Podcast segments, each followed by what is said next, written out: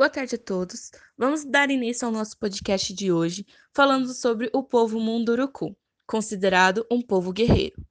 Nessa primeira parte do podcast, eu gostaria de introduzir o assunto da, do histórico do movimento, trazendo para vocês características dessa, desse movimento, e não só do movimento, mas sim do povo em si, e como eles se organizam, quais são as características do dia a dia, e assim por diante. Vamos começar. A sociedade Munduruku dispõe de uma organização social baseada na existência de duas metades exogâmicas, ou seja, duas metades, uma metade branca e uma metade vermelha. Atualmente, existem cerca de 38 clãs mais conhecidos, que estão divididos entre as duas metades, de onde se originam não apenas as relações de parentesco, como também diversos significados na relação com o cotidiano da aldeia, com o mundo da natureza e o do sagrado. Resumindo essa primeira parte, podemos dizer que o povo Munduruku é um povo muito ligado entre si, não só numa questão religiosa, mas também numa questão de parentesco. Nesse povo, nessa aldeia, não existe um, uma família em si, e também não existe filhos de um certo alguém e assim por diante. Lá eles se organizam como uma família em geral. Então, se eu sou mãe de dois filhos, a minha, a minha vizinha pode, pode cuidar tanto dos meus filhos quanto eu cuidar dos delas e assim por diante. Todo mundo lá se conhece, todo mundo se organiza como uma grande família. Na organização da sociedade Munduruku, a descendência é patrilinear, isto é, os filhos herdam o clã, o clã do pai, sendo que a regra de moradia é matrio, matrilocal, isto é, a regra de, matri, a regra de moradia matriocal se consiste na relação onde o genro vai morar com o sogro e com a esposa e com a sogra, e lá ele trabalha e se ele torna parte, se torna parte daquela família. Além de ser assim, parte da família por ser genro, ele se torna uma parte da família muito importante, porque ele que ajuda a pôr comida dentro de casa, ele que vai caçar, ele que trabalha na agricultura e assim por diante.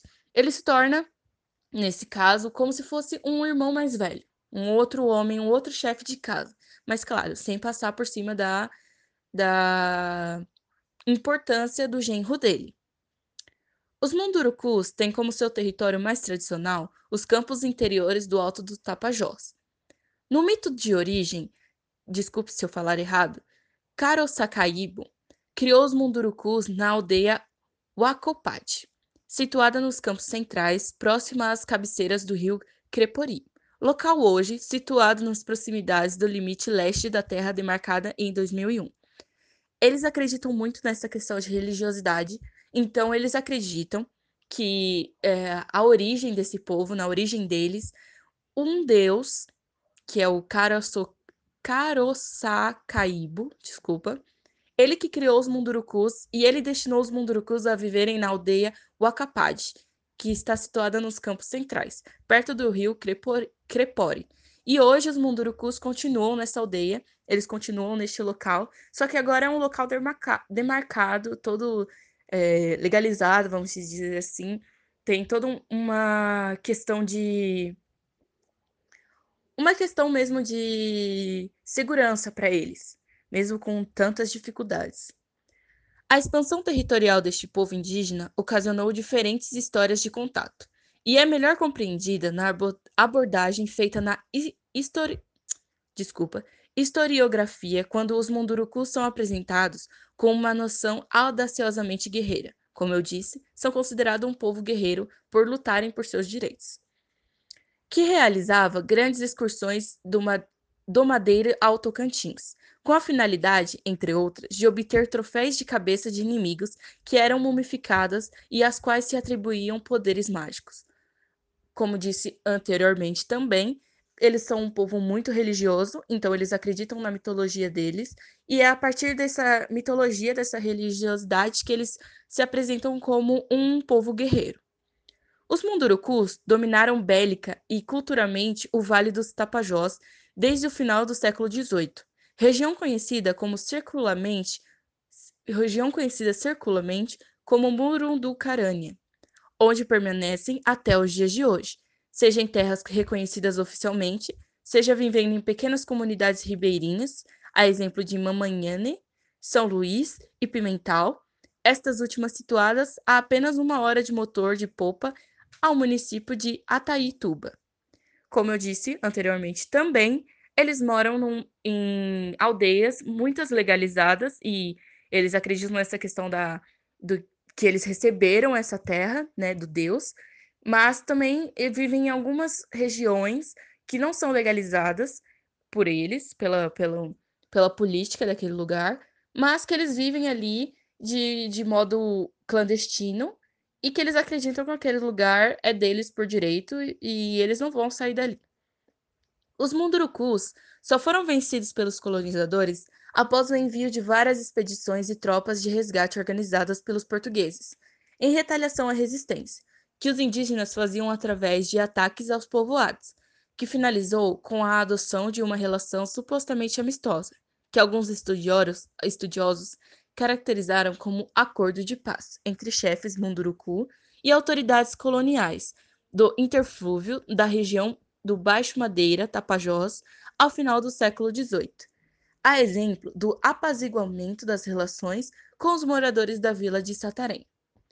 Os Mundurucus, por serem esse povo persistente, tiveram muitas perdas na questão de, de mortes, na questão de, de moradia, de terras, para os colonizadores portugueses pois os colonizadores chegaram neste novo mundo a, a fim de destruir, a fim de destruir mais para frente, mas no entanto eles chegaram a fim de reconstruir lugares para eles, para conquistarem materiais e assim por diante, já sabemos a parte da colonização, mas eles chegaram com esse intuito de tomar essas terras e os mundurucus não deixaram isso a limpo, eles foram para cima e teve muita guerra, até que no final do século XVIII, eles fizeram um tratado de paz, que podemos colocar bem entre aspas mesmo, porque até hoje ainda tem uma questão de briga por essas terras.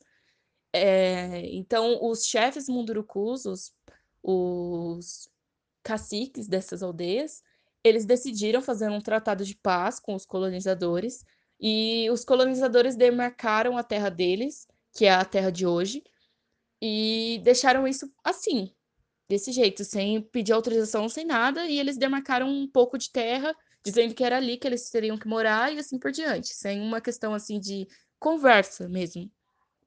Em decorrência das vastas áreas que ocupavam e que perambulavam, os contatos de Munduruku com as frentes de expansão variaram de acordo com a proximidade e facilidade de acesso aos seus territórios fatos que resultaram no surgimento de aspectos diferenciados da cultura entre os indígenas localizados nas margens do rio Tapajós, Rio Madeira, Cururu e na área de cerrado conhecida como Campos dos Tapajós, região onde encontram-se as aldeias mais tradicionais, e que é cenário de boa parte da mitologia deste povo.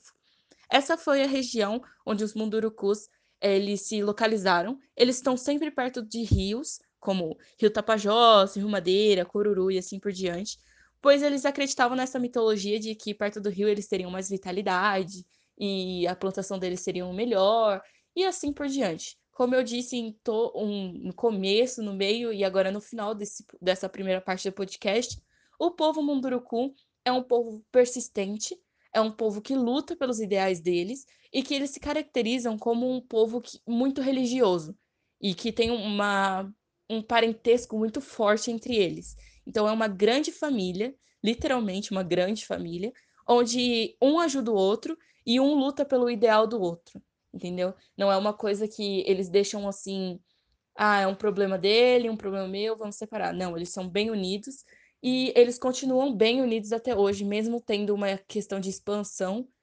maior na, nos territórios deles, onde várias pessoas estão tomando esse território e assim por diante. Espero que vocês tenham entendido essa primeira parte, onde eu quis mostrar um pouco sobre o histórico deste povo. Espero que tenham gostado. E agora vamos para a segunda parte, que são os objetivos deste povo.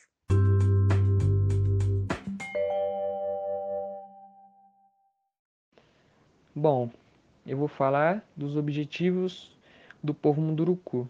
Os objetivos do povo Munduruku é preservar e garantir a integridade de seu território, que é ameaçado constantemente pelas atividades ilegais dos garimpos e projetos hidrelétricos.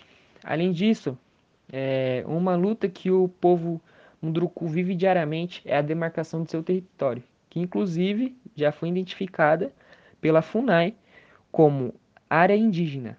Porém, falta um longo processo de reconhecimento de território. Com isso, acaba dificultando essa demarcação. Outro fato que acaba dificultando é que o governo não realiza ações nenhuma para ocorrer essas demarcações. É, por conta disso, o povo Munduruku decidiu realizar essas demarcações por conta própria, escrevendo avisos é, com tinta branca nas árvores. É, dentro desse grande território encontra seis aldeias. As aldeias que estão próximas ao limite é, da demarcação é, fazem uma fiscalização, uma certa fiscalização para ver se não é, não está tendo nenhuma invasão. E essa informação vai passando de aldeia em aldeia.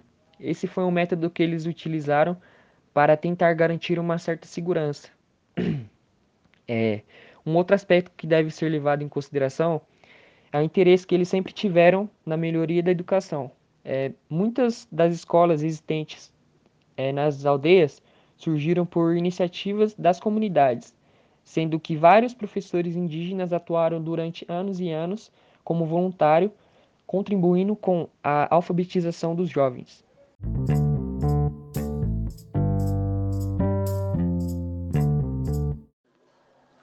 Bom, eu fiquei com a parte sobre a pauta de reivindicação do povo, do povo Munducuru. É, desde o início do processo da, de construção das usinas do rio Telespires, é, os povos da região denunciaram as violações é, no processo, é, mais precisamente na falta de consulta livre. É, como descrito na Convenção de, acho que 169, é, da Organização Internacional do Trabalho, na qual o Brasil é signatário. É, e aí tem uma carta que eu achei bem interessante dos povos indígenas, que eles falam é, apontando é, sobre o governo como corresponsável pelos problemas que ele tem enfrentado. E é, assim, eu vou ler a carta. Tá escrito assim. Cadê? Depois de ouvirmos as mulheres Munducuru, foi decidido que estaremos aqui pacificamente no canteiro das hidrelétricas. São Manuel, por motivos e dores, a gente não está aqui invadindo. O único invasor é o governo e as empresas responsáveis pelas hidrelétricas que estão sendo construídas no rio Telespires. Nós, povo Munducuru, estamos aqui em nosso local sagrado. Enfim, aí que começa a pauta de reivindicação. É, ao longo do primeiro dia, os ocupantes do canteiro de obras é, redigiram um documento com 12 pontos de reivindicação. Dentre esses pontos, é, o que mais destacaram é, foram o desrespeito da fé é, e a espiritualidade do mundo curu, em expresso é, na destruição de locais sagrados deles e a remoção de urnas de funerárias que atualmente encontram-se em é, poder do. Como, é, esqueci o nome. O HE Telespires.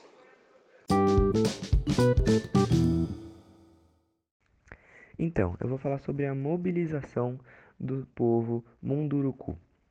É, essa mobilização veio a ser iniciada por conta de uma obra que começou no ano de 2011 por uma hidrelétrica de nome Thales Pires. Bom, essa hidrelétrica, quando iniciou sua obra, ela acabou desenterrando várias urnas é, é, do povo indígena, urnas funerárias, né? E ela, ela acabou desenterrando também vários outros objetos, várias outras coisas de cultura para eles, coisas que são como posso dizer, sagradas para eles, são coisas que eles se importam muito. E aí eles fizeram essa mobilização é, lutando pela sua cultura e pelo seu espaço.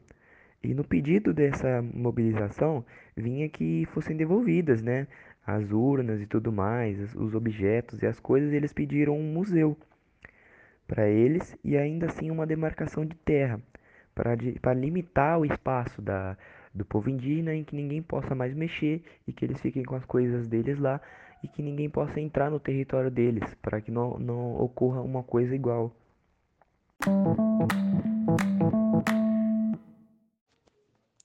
A mobilização de Murucutu ocorre quando o homem branco quer invadir as terras do povo de Murucutu. E o povo de Murucutu quer ajuda do governo para que isso não aconteça e que se resolva de uma forma pacífica para os dois lados.